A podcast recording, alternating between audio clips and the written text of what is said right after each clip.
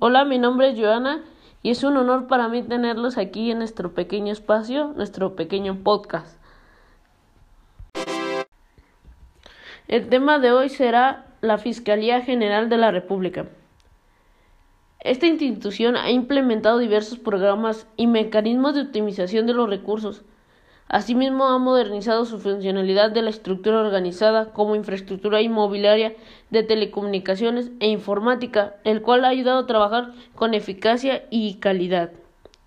Además mencionaremos que hay algunos programas que han evolucionado, como el programa de presupuesto del 2017 E011 Programa Presupuestario 2018-E02, Programa Presupuestario 2018-E012, Programa Presupuestario 2017-E013, Programa Presupuestario 2017-E09. También hablaremos los mecanismos de la capacitación y adiestramiento de todos los niveles. En el artículo 21 dispone que las bases mínimas de la seguridad se encuentran la selección e ingreso, formación, permanencia, evaluación y reconocimiento y certificación de los integrantes de los cuerpos policiales y adiestramiento de todos los niveles. Esto que va, que tienes que entrar y tienes que tener una formación. Con esto a través de centros de control, confianza, inciden al menos dos momentos importantes, el ingreso y la permanencia. La Policía de Investigación en el sistema acusatorio mexicano tiene como principal eje la modificación del proceso penal. En estos tiempos pasó de ser oral acusatorio a tener garantías para la víctima y el inculpado.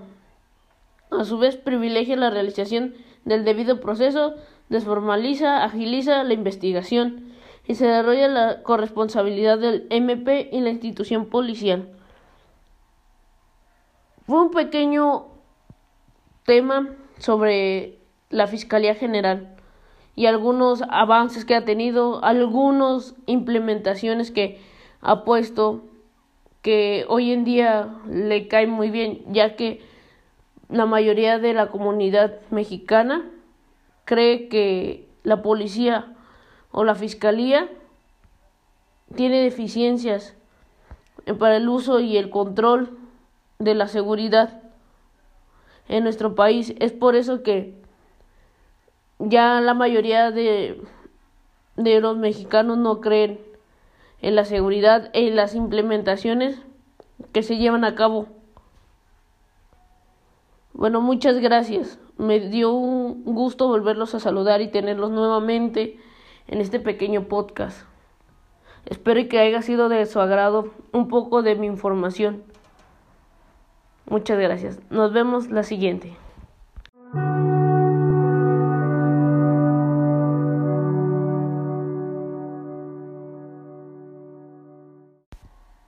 No se les olvide seguirme en todas mis redes sociales, en Facebook como Dari Colín, en Instagram como Dari99.